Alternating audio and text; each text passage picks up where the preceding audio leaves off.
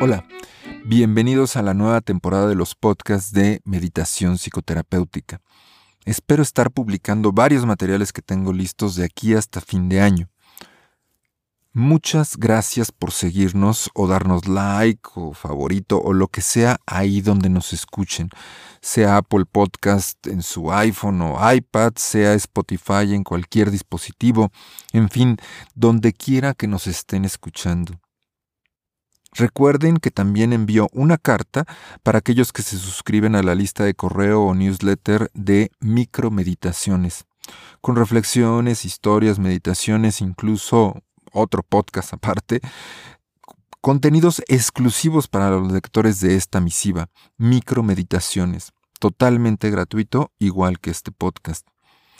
Se pueden suscribir en adolforamirez.com, donde también hay algunos otros artículos, aunque de algunos otros temas, pero también hay libros y otros proyectos en los que ando. Y por supuesto ahí también están las redes sociales. No soy mucho de Facebook, pero están las otras redes sociales donde em, pueden encontrar otro tipo de información. Ahí en adolforamirez.com. Muchísimas gracias.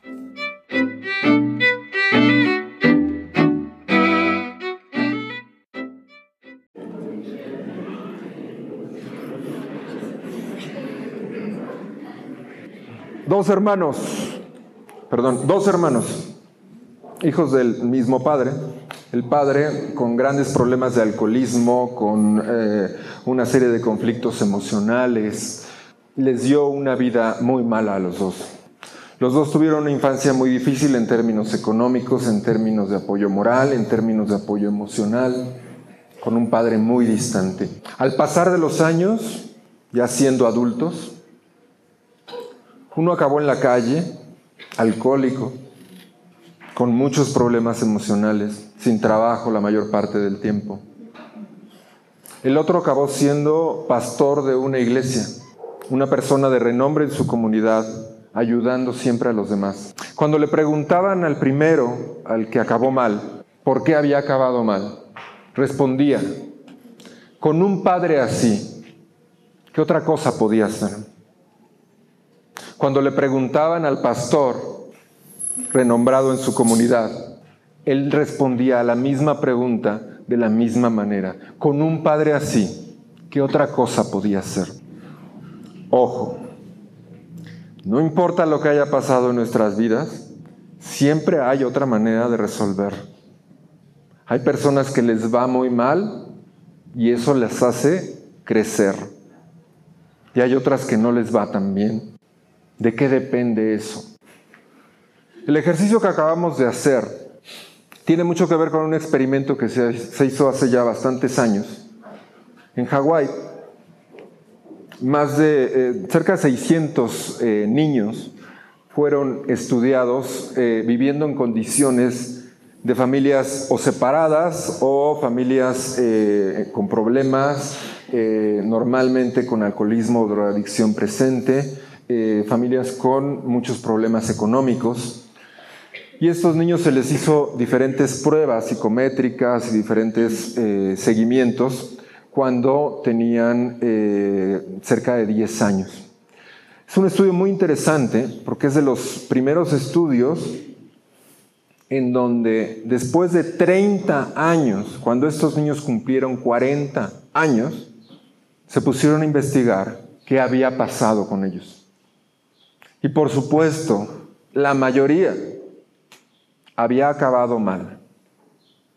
Sus estudios, su escuela, trabajo, ya no digamos pareja o familia, hábitos, conductas.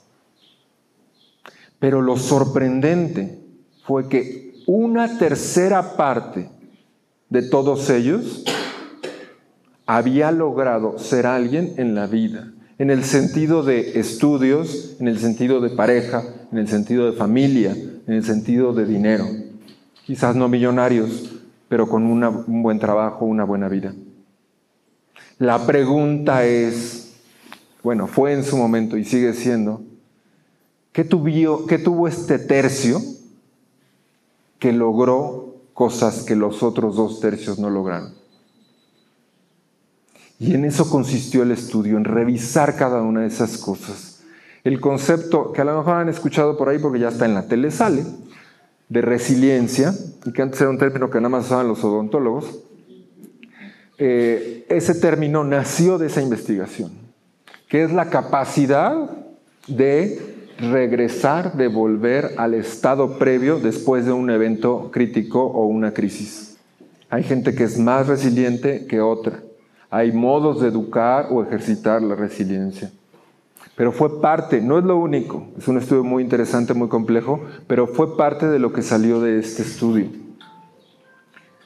Y el otro estudio, que es también muy interesante y que tiene eh, que ver eh, todavía más con lo que acabamos de hacer, es que a un grupo de ancianos que eh, vivían en diferentes casas para ancianos en Estados Unidos, los ubicaron en un pequeño lugar, una pequeña villa, donde todo lo diseñaron con el look and feel, la decoración, los objetos de la época de los 50, que es la época en que estos ancianos habían sido jóvenes. Fue una especie de viaje en el tiempo para ellos, porque se quitó todo aquello que podía parecer moderno y se pusieron cosas todas desde cepillo de dientes, desde, por supuesto, aparatos electrónicos, este, en lugar de tele, un tornamesa, etcétera, etcétera. Todo de la época cuando ellos habían sido jóvenes. Después de unos meses, la salud física de estos ancianos había mejorado.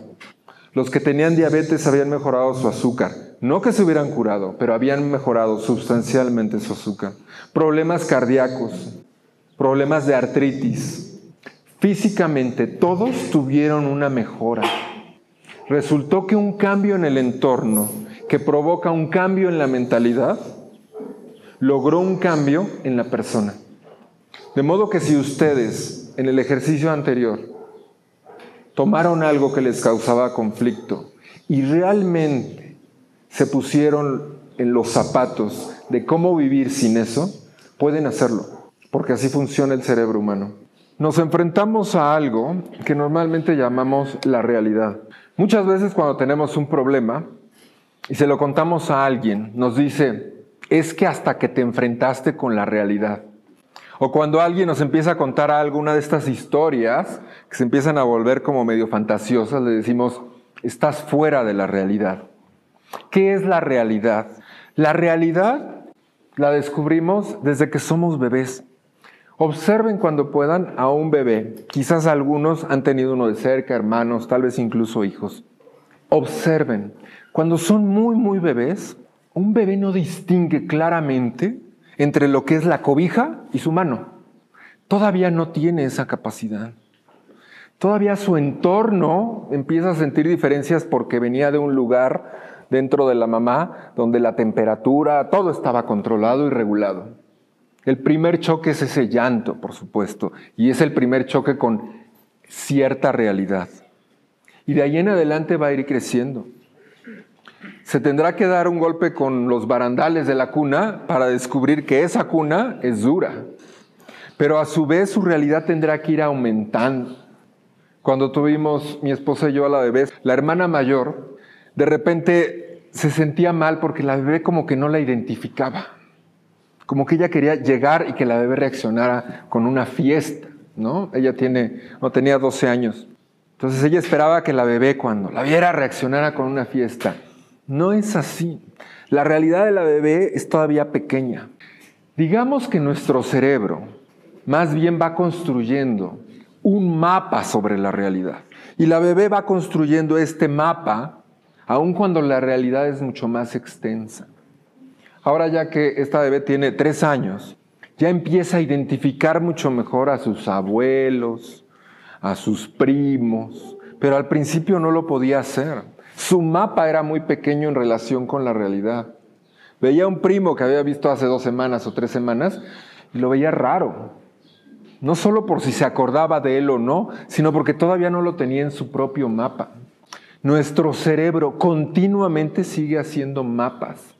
Por ejemplo, de nuestras relaciones personales, nuestro cerebro tiene un gran mapa que parece como una especie de organigrama o un mapa mental donde tenemos ubicadas a las diferentes personas de nuestra vida, a nuestros familiares como si fuera un árbol genealógico dentro de nuestra cabeza, a la gente que conocemos en la escuela, en el trabajo, en la ciudad.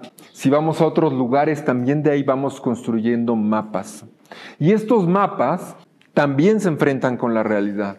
Construimos mapas junto con nuestras historias que nos vamos construyendo, de cómo estudiar, de cómo abordar a alguien que nos gusta, de cómo platicar con nuestra pareja de algún problema, de cómo eh, platicarle a nuestros padres cómo nos está yendo tenemos ya más o menos estructurado este mapa. El problema es que igual que las historias, los mapas a veces no alcanzan para la realidad.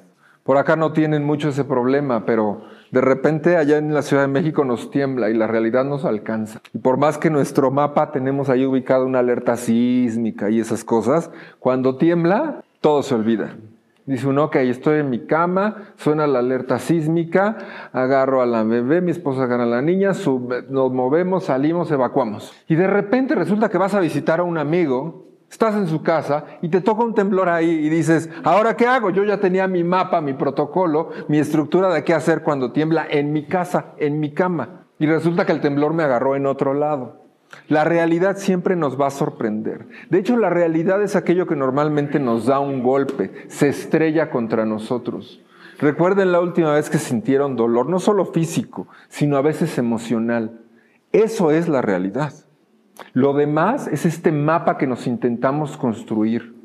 Algunos logran actualizar este mapa continuamente y lo van cambiando. A otros les cuesta mucho trabajo al grado de que aun cuando la realidad les muestra algo, siguen insistiendo en su mapa. Oye, no es por nada, pero te está engañando. No, ¿cómo crees? No, no, no, no me está engañando, no, no. Me dijo que fue a tal lado por tal o cual cosa, no me está engañando, ¿cómo crees? Y quien está afuera, quien no está en esa relación, le es clarísimo. Pero la persona que está dentro insiste en su historia y en su mapa. No, así no es.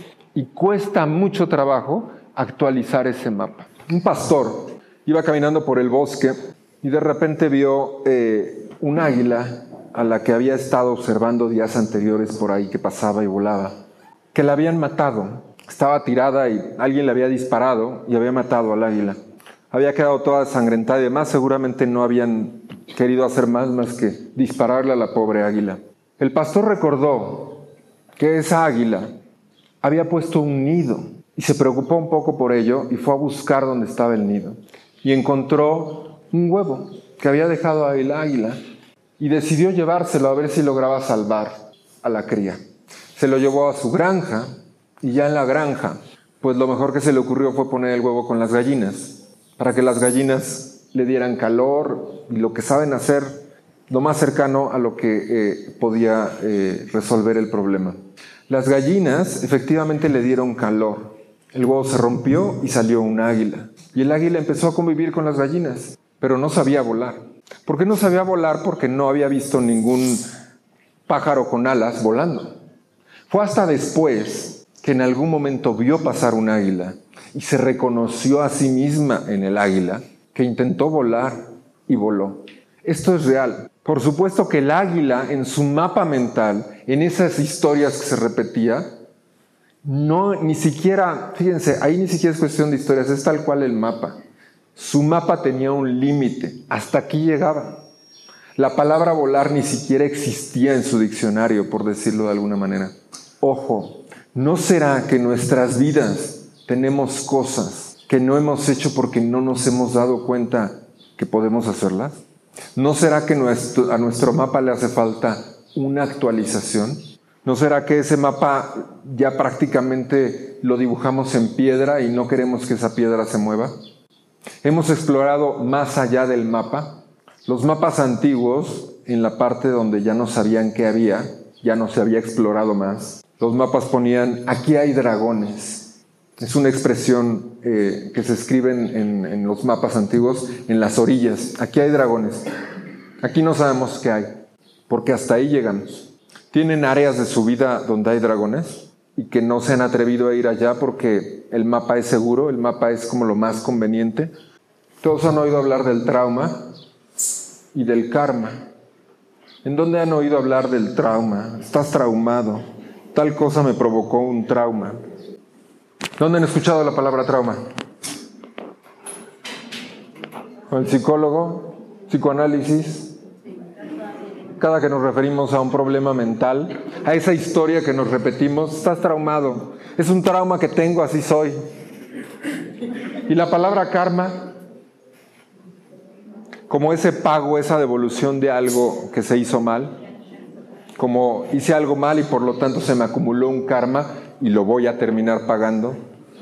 Fíjense cómo tenemos estas palabras o estas expresiones.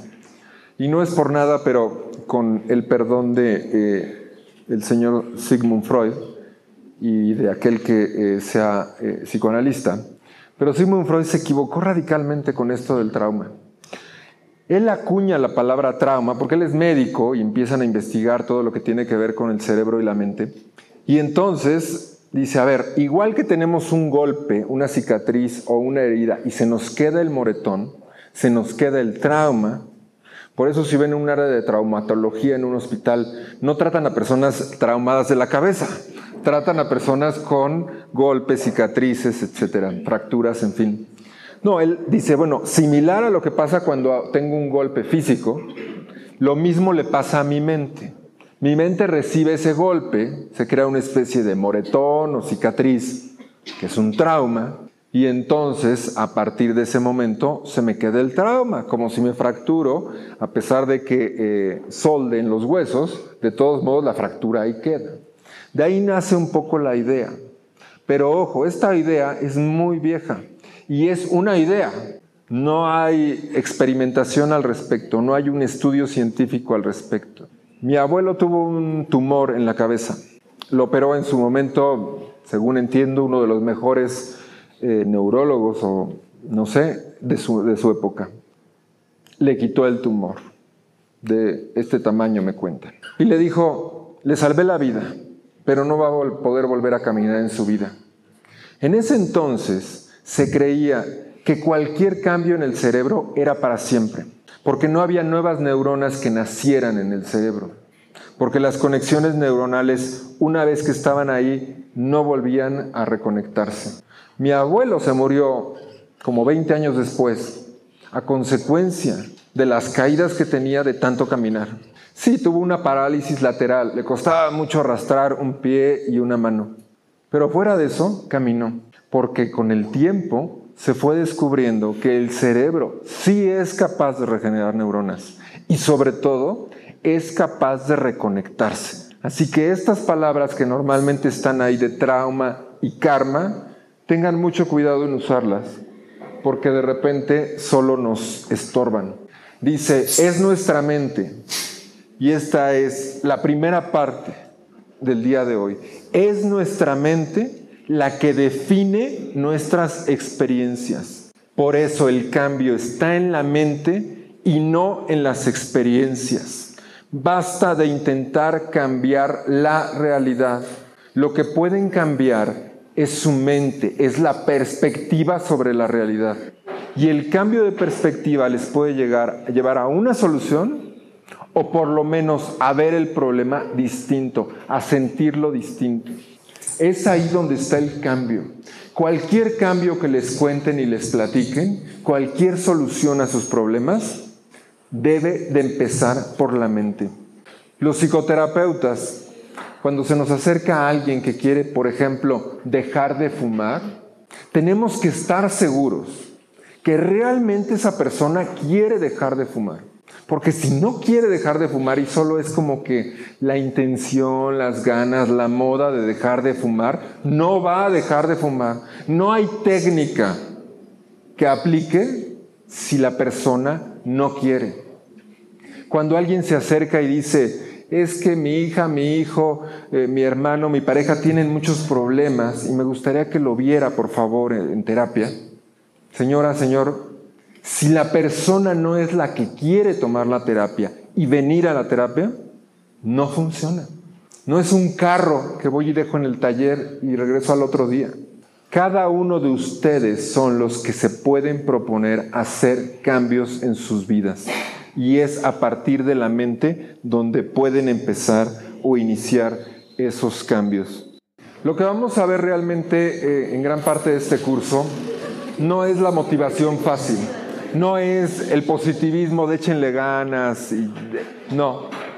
Es un poquito cómo funciona nuestro cerebro, cómo funciona, qué características debe de tener esas que se descubrieron en el estudio para poder avanzar, crecer y demás. Y les platico nada más la primera parte de cómo funciona. Ya vimos un poquito el bebé. Hay dos procesos que es importante identificar en nuestra mente. El primer proceso se le llama un proceso en el cerebro de abajo hacia arriba y el otro es de arriba hacia abajo. Súper fácil de recordar. El de abajo hacia arriba es, hay algo nuevo, soy curioso y si lo aprendo, sube a otro nivel y queda ahí fijo. Acerco la mano al fuego por primera vez, acerco la mano al fuego por primera vez, me quema. No sabía que quemaba. A lo mejor me habían dicho que quemaba, pero ¿cómo puedo saber qué significa quemar si no me he quemado la mano? Meto la mano al fuego, quema, la retiro y entonces, allá arriba de mi cerebro, se crea un recuerdo, una memoria y una respuesta cuando hay una flama y meto la mano. La próxima vez que veo una flama, funciona el otro proceso, el de arriba hacia abajo. Ya no tengo que meter la mano. Arriba del cerebro, como si desde arriba me dijera, ojo, es una flama, quema. Son dos procesos diferentes.